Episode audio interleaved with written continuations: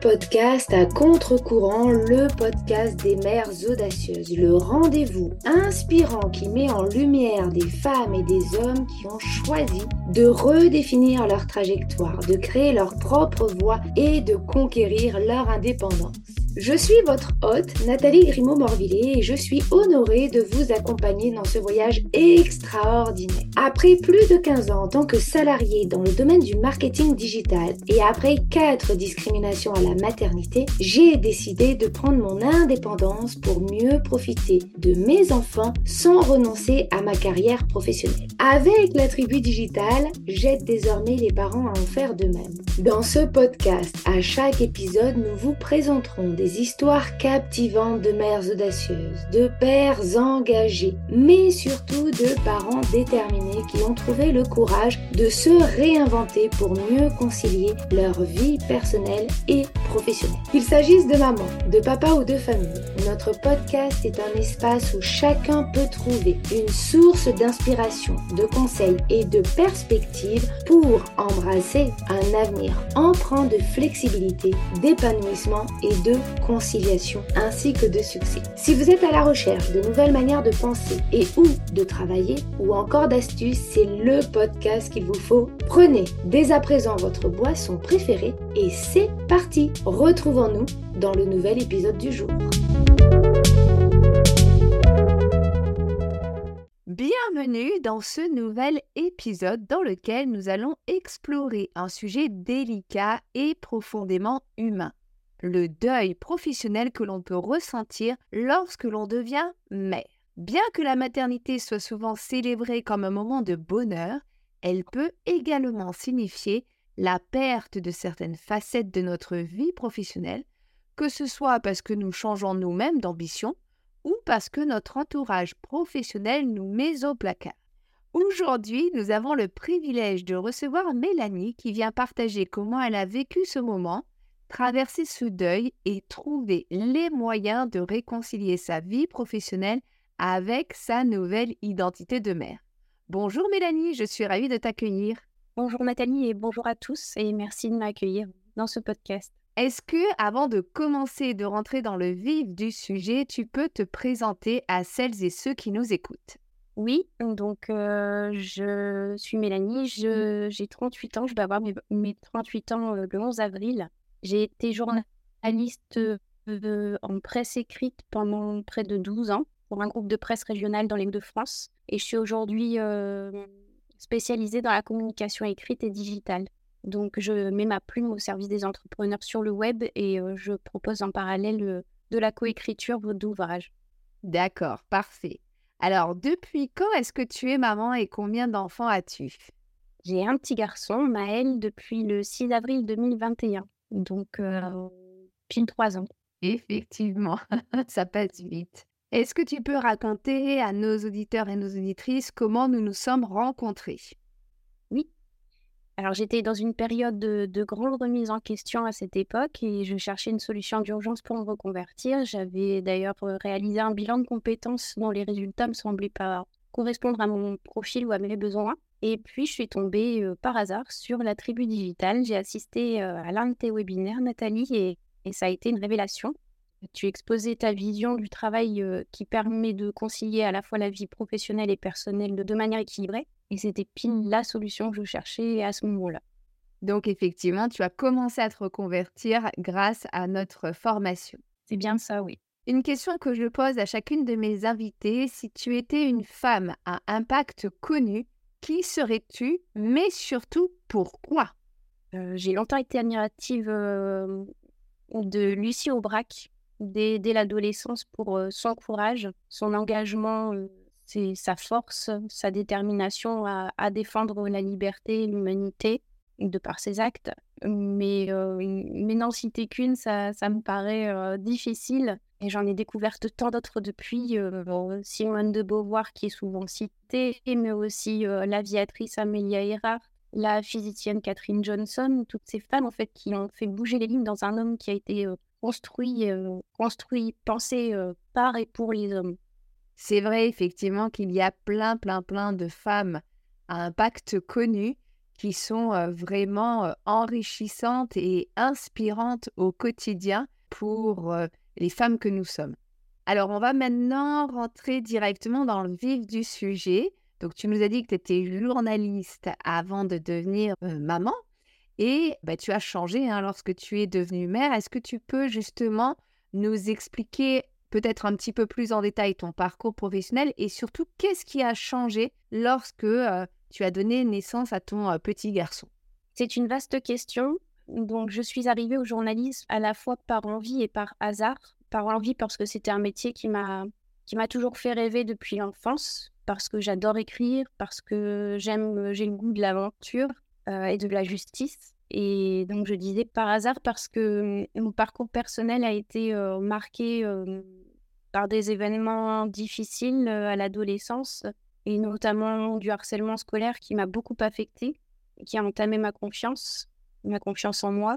Et donc, quand il a fallu au lycée s'orienter et envisager un départ dans une grande métropole pour faire des grandes études coûteuses, ma maman était un petit peu réticente et je la comprends, je la comprends aujourd'hui. Donc je me suis orientée vers une licence sciences humaines dans l'université du coin. Et en fait, le journalisme, il est revenu, il est revenu sur mon chemin, il s'est remis sur mon chemin. En fait, j'ai passé ma licence que j'ai obtenue avec mention. Je me suis lancée dans le master et quand j'étais dans le master, je me sentais plus du tout à ma place. Je cherchais autre chose. J'ai juste envoyé une lettre à un rédacteur en chef pour lui faire part de ma curiosité sur le métier. Et il m'a dit Viens, viens à une réunion de rédaction, on va voir ce qu'on peut faire. Ce jour-là, il m'a demandé d'écrire un article. L'article est paru le lendemain. Le lendemain, j'étais sur le terrain pour faire un, second article et ainsi de suite. Et de fil en aiguille, j'ai pris ma place dans la rédaction en tant que pigiste. J'ai côtoyé les journalistes quotidiennement pendant près de deux ans. Au bout de deux ans, on m'a offert un CDD, puis un CDI. Et c'est comme ça que je suis devenue donc journaliste dans ce groupe régional, groupe de presse régional. C'est comme ça que j'ai découvert plusieurs villes. J'ai travaillé à Arras, Saint-Omer, Dunkerque, Boulogne-sur-Mer, Calais. Et donc, j'ai vécu plus d'une décennie hyper riche en, apprentissage, en découverte, en, en rencontres. J'ai eu la chance d'interviewer des artistes nationaux, des chanteurs, des humoristes. J'ai fait des reportages sur des tournages de films, de séries. J'ai couvert des visites ministérielles, écrit sur des sujets sensibles comme le Brexit, l'immigration. J'ai couvert la période des Gilets jaunes, j'ai vécu la période Covid non confinée puisque je faisais partie de ces métiers en première ligne. J'allais sur le terrain tous les jours, même à l'hôpital, pour prendre les nouvelles locales. j'ai aussi, aussi et surtout rencontré des hommes et des femmes au parcours incroyable. J'ai vu l'envers du décor dans de nombreuses situations. J'ai couvert des faits divers, des drames, des sauvetages aussi incroyables, des belles histoires. Et je pense que j'aurai jamais assez de temps pour décrire tout ce que j'ai pu vivre durant toutes ces années et, tout ce que ça m'a apporté. Sur la question de la maternité, forcément, dans une vie comme ça, à 100 à l'heure, où je travaillais 60-70 heures par semaine, je ne voyais pas comment je pouvais avoir un enfant. Je n'en ressentais pas le besoin, je n'en ressentais pas l'envie, tout simplement parce qu'il n'y avait pas la place. Mais avec l'âge, mes 35 ans approchaient, j'ai commencé à me dire qu'il manquait quelque chose à ma vie. j'ai traversé une crise un peu difficile, une crise personnelle. Et puis, ça a été fulgurant, en fait. C'était une évidence. D'un coup, je me suis dit, je veux fonder une famille. Et là, Maël, il est arrivé tout de suite. C'était fulgurant, comme s'il était dans les starting blocks en attendant que je sois ouverte à cette possibilité. Donc forcément, j'étais super heureuse, mais j'ai eu aussi beaucoup de mal à prendre conscience tout de suite que, que ma vie allait être bouleversée, à quel point ma vie allait être bouleversée. Je me souviens enceinte avoir fait des reportages en mer au tout début de ma grossesse ou avoir été rencontrer des pêcheurs à 2 heures du matin avec mon gros ventre. Je devais être à, je sais pas, 6 mois, 7 mois de grossesse. Et c'est à 7 mois de grossesse, justement, que j'ai été hospitalisée. Donc, j'ai vraiment dû tout arrêter parce que j'avais un petit problème au foie. Rien de grave pour Maëlle, mais j'ai dû être hospitalisée. Et en fait, cette hospitalisation, elle a duré toute ma fin de grossesse et au-delà. Parce que malheureusement, quand Maëlle est née, il a eu une hémorragie cérébrale. Donc, il a été hospitalisé pendant un mois. Et en fait, c'est cette période, cette période qui a été forcément très dure, mais charnière, en fait, pour ma vie, ma vie personnelle, mais ma vie professionnelle aussi. Là, j'ai pris conscience que je ne pourrais pas retourner au travail comme je le faisais avant. même en temps normal, de toute façon, j'aurais pas pu travailler 60-65 heures par semaine et en parallèle être maman. C'était pas possible. Donc là, j'ai dans, dans ce, cette période hyper tourmentée, je me suis dit, il faut que je trouve une solution. J'ai engagé un bilan de compétences. Bon, les résultats n'étaient pas hyper parlants pour moi. Ça ne m'a pas satisfait et c'est là que j'ai croisé le chemin de la tribu digitale. Et c'est comme ça que que j'ai pu bifurquer vers autre chose. Voilà, la solution, c'était la tribu digitale. C'est elle qui me l'a apporté. Toi, Nathalie, qui me l'a apporté. En tout cas, un super parcours. Waouh, j'en ai eu des frissons en entendant parce que c'est vrai que euh, on se rend pas compte avant de devenir maman de tout ce que ça implique et puis aussi de de nos choix et de nos envies qui ne sont plus les mêmes. On peut avant être maman bah, se consacrer à sa passion et là tu as eu la chance finalement de croiser sur le chemin une personne qui t'a permis de rentrer même sans études et de tester, de faire tes premiers pas et puis de te lancer dans le journalisme. Et effectivement, souvent, on n'a pas conscience des chamboulements qui vont intervenir à partir du moment où on devient maman et où notre priorité finalement change. Oui, tout à fait, oui. J'aime pas du tout imaginer les choses comme ça. Pas du tout. Et je pensais naïvement que j'allais réduire la voilure, que Maëlle irait souvent chez ses, grands-parents ou la nounou. Et d'ailleurs, dans la même période, mon papa est tombé malade, donc ça non plus, je l'avais pas prévu. Mmh Et c'est comme si tout se passait, tout ce qui se passait à ce moment de ma vie me poussait à évoluer vers autre chose. Ouais, il a fallu faire face. J'ai fait face. J'ai d'abord appris à être maman dans un premier temps dans ces conditions assez difficiles pendant ce mois d'hospitalisation et puis au retour à la maison avec tout le suivi médical que ça impliquait. Mmh. J'ai appris à être maman comme ça. Et, puis avec ma décision de reconversion, donc en parallèle, j'ai posé un congé parental pour me laisser le temps de prouver autre chose, de bien réfléchir. Et finalement, ce congé parental m'a permis de me former dans le web marketing, métier de community manager. Et puis bah, voilà quoi, j'ai été prise, prise dans ce tourbillon, ce tourbillon de, de changement, changement de vie personnelle, changement de vie professionnelle. Ça a été vraiment un tourbillon, c'est le mot. Et à ce moment-là, je ne ressentais pas forcément les effets du deuil professionnel tellement tout allait vite. Et c'est que lorsque j'ai eu fini cette formation que d'un seul coup j'ai ressenti un vide et aussi un sentiment d'emprisonnement parce que je m'étais euh, depuis des mois euh, enfoncée dans cette, euh, ce quotidien devant l'écran à apprendre et enfermée parce que je ne sortais plus. Euh, c'était soit bébé, soit la formation. Et j'ai un peu coupé les ponts euh, avec toute ma vie sociale qui dépendait aussi de mon ancienne vie professionnelle. À la fin de la formation, il y a eu cette prise de conscience et le deuil a commencé à prendre place. Effectivement, ça n'a pas dû être évident à gérer, je dirais, toute cette prise de conscience et puis après les, les changements et les bouleversements auxquels tu as dû faire face. Alors justement, comment ton identité professionnelle a évolué avec cette prise de conscience et qu'est-ce que tu as mis en place comme mécanisme d'adaptation pour faire face à ce deuil professionnel qui finalement est lié à ta maternité et que tu as pris conscience à la fin de ta formation et de ta reconversion?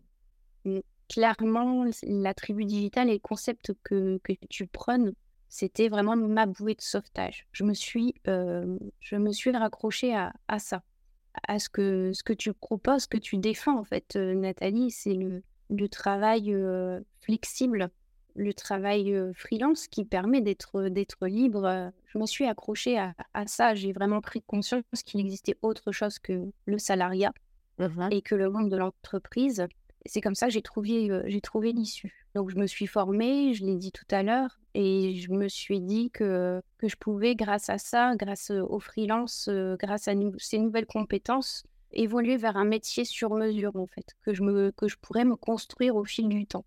Oui, ton propre métier et tes propres compétences, en réalité. C'est ça, c'est ça. Je, m'accroche à cette idée que, je peux façonner ce métier en fonction de mes compétences et de mes nouvelles compétences également. Bon, en tout cas, merci beaucoup pour ce partage délicat parce qu'on ne parle pas forcément du deuil professionnel lié à la maternité. les mamans n'en ont d'ailleurs peut-être pas encore suffisamment conscience, mais forcément, lorsqu'il y a une évolution importante dans sa sphère personnelle, ça impacte forcément sa vie professionnelle. Aujourd'hui, même si je sais que cet équilibre est encore précaire et que tu es encore en train de, de travailler et de faire évoluer ton activité de freelance, dans quel état d'esprit tu es et comment tu te sens au quotidien? Je me sens en perpétuelle construction, en fait. jamais à l'abri de devoir recommencer. Mais ça, c'est la vie. Et je me répète que c'est en tombant que, et en se relevant qu'on devient plus fort et, qu'on va toujours plus loin. Je me raccroche à cette idée que tant qu'on avance, on est en vie. Et, donc, je, fonce vers l'avenir et, je m'y accroche. Et là, tu as totalement raison. Effectivement, c'est en tombant qu'on apprend. Hein je donne souvent cet exemple-là d'ailleurs aux stagiaires ou aux mamans qui nous suivent, qu'un enfant qui apprend à marcher tombe en moyenne 2000 fois. Donc on a nous aussi l'opportunité en tant qu'adultes de tomber et ce qui fait notre force, c'est de nous relever, d'en apprendre les points en fait qui ont été faibles et de nous améliorer pour que ces points faibles deviennent ensuite des points forts. Quels pourraient être tes conseils justement auprès de nos auditrices qui écoutent cet épisode et qui vivent actuellement ce deuil, qui peut-être l'ont traversé par le passé sans forcément s'en rendre compte ou qui peut-être le traversons d'ici quelques mois ou quelques années en y mettant des mots ou sans y mettre des mots si je devais m'adresser, par exemple, à une amie qui, serait dans cette situation, je lui dirais que je sais que c'est dur. Je sais que tu es sans cesse tenter de ressasser tout ce que tu as perdu et que tu te demandes peut-être même parfois si tu n'as pas fait l'erreur de ta vie, hein, dans le cas où, tu aurais lâché ton job de rêve. Mais pense à bien regarder vers l'avenir. Le passé, c'est le passé. Il est inutile de regarder en arrière, sauf si c'est pour puiser l'énergie d'avancer l'énergie pour avancer. Et même si tu regardes en arrière pour te remémorer des bons souvenirs, fais attention à la mélancolie. Ne tombe pas dans ce piège-là. Voilà, on a tous une histoire à écrire, une histoire faite de rebondissements, de chapitres plus ou moins passionnants. Je dirais également que les plus beaux discours ne seraient pas aussi beaux s'ils ne respectaient pas certains silences, certaines pauses. Alors il faut les accepter et leur donner la place qu'ils méritent. Pas si le message va, bien, bien être compris, mais bah, en tout cas, c'est le, c'est les mots que je choisirais. Bah, en tout cas, merci. Moi, ce que j'en retire de, de ce que tu nous dis là, c'est que finalement, on ne peut pas agir sur le passé. Donc, il peut nous servir à construire notre avenir, mais attention à ne pas tomber sur finalement le ressassement de, d'événements passés qui nous ont plu, comme tu disais, pour pas tomber dans la mélancolie et se laisser envahir par cette émotion, mais plutôt agir sur son avenir parce qu'on ne sait jamais finalement de quoi demain est fait et on peut continuer à écrire une belle histoire même si on n'est plus dans la même activité ou même si on a dû bifurquer parce qu'on est devenu maman. C'est tout à fait ça. Et accepter aussi que les choses arrivent toujours en temps et en heure et il faut pas être impatiente. C'est vrai aussi. on a tendance à être assez impatiente de par aussi la société dans laquelle on est. Oui, parce que c'est aussi une, situation inconfortable en fait. Quand on est dans une situation inconfortable, on a envie que ça se termine vite, mais, mais voilà, il faut pas, il faut chaque chose, il faut que laisser chaque le temps à chaque chose de se de se faire. Mmh, effectivement. Quels sont les obstacles que tu souhaiterais nous partager et que tu as réussi à surpasser lorsque tu as décidé de changer de voie? Et peut-être quelles ont été aussi les surprises positives qui se sont révélées sur ton chemin et que tu n'aurais jamais imaginé. Oui, je dirais que le premier obstacle majeur qui s'est présenté à moi, c'était de ne pas savoir, de ne pas savoir vers quoi me tourner. Ah ah. Euh, et heureusement, j'ai croisé le, chemin de la tribu digitale. Sur, sur cet obstacle, si vous rencontrez le même, moi je vous dirais de, de toujours penser, toujours vous rappeler que vous n'êtes jamais seul, qu'il y a toujours des, portes auxquelles on peut aller frapper pour demander conseil.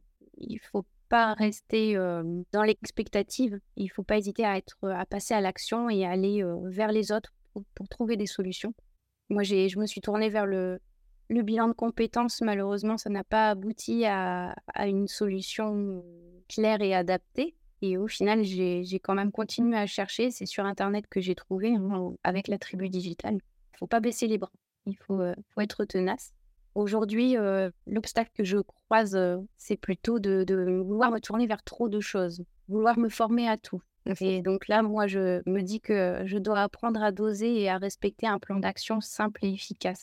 On peut finalement, en se formant à tout, ne dévier de son objectif ou dévier de ses priorités et on peut en fait ne plus avancer dans la direction qu'on aurait souhaité prendre. Et en surprise positive, alors, est-ce que, tu pourrais nous partager? Oui, alors il y a eu plein de belles surprises hein, quand même en formation et même au-delà. J'ai rencontré, j'ai fait des super rencontres virtuelles, mais qui se font également dans le monde physique, heureusement lors des rencontres de la tribu digitale. Hein, j'ai rencontré des mamans qui étaient dans le même cas que moi, qui se sont réinventées et qui sont toutes inspirantes, qui ont toutes leurs histoires géniales. Ah. et puis, j'ai j'ai aussi cette magnifique surprise d'avoir été retenue pour rejoindre l'équipe de la tribu digitale en tant que community manager. Et donc, j'ai eu la chance de travailler avec vous, avec toi, Nathalie, et ton équipe pendant un an. Et ça a été une expérience hyper enrichissante et formatrice. Et c'est vrai que tu t'es donné l'opportunité finalement de saisir cette chance et puis tu as été sélectionné parmi différentes postulantes, comme quoi on ne sait jamais où les opportunités peuvent se trouver. En tout cas, merci beaucoup pour cette, cet épisode qui est un épisode particulièrement introspectif avec beaucoup d'émotions parce qu'on vient quand même sur des sujets très personnels. Pour finaliser cet épisode, est-ce que tu aurais une petite anecdote à nous partager en lien avec le sujet du jour? C'était difficile pour moi de, de trouver une, une anecdote plus qu'une anecdote, c'est plutôt un, message que j'ai envie de faire passer à toutes les mamans qui, cherchent à se reconstruire et à trouver une nouvelle voie professionnelle ou à relever des défis. Euh, je leur dirais que, qu'il ne faut pas oublier que l'adversaire le plus coriace qu'elles pourront rencontrer sur ce parcours, c'est, c'est elle. Et je leur dirais également que toutes les victoires ne s'obtiennent pas par la force. Donc n'oubliez pas d'être douce, bienveillante, compréhensive euh, envers vous-même et vous verrez les solutions apparaître en temps et en heure. Waouh, en tout cas, un superbe message. Effectivement, on est souvent un petit peu dur avec nous-mêmes. Et comme tu le dis, on peut être douce et, et, quand même aller de l'avant et avancer vers nos propres objectifs. En tout cas, merci beaucoup, Mélanie, pour bah, l'acceptation de réaliser cet épisode et puis pour ta participation. Un immense merci également à toutes les personnes qui nous suivent depuis le début de cette aventure de podcast. N'hésitez pas d'ailleurs si vous avez aimé cet épisode à le commenter ou à le liker directement. J'espère vraiment qu'il a éclairé certains aspects de cette transition qui est souvent sous-estimée et qu'il servira de source d'inspiration pour toutes les mères qui jonglent avec la quête d'équilibre entre vie professionnelle et vie personnelle. Vous pouvez aussi bien évidemment peut-être le partager auprès d'une maman qui se retrouve dans une situation de deuil professionnel et qui n'en a pas forcément conscience pour lui permettre d'avancer et de cheminer vers son propre chemin.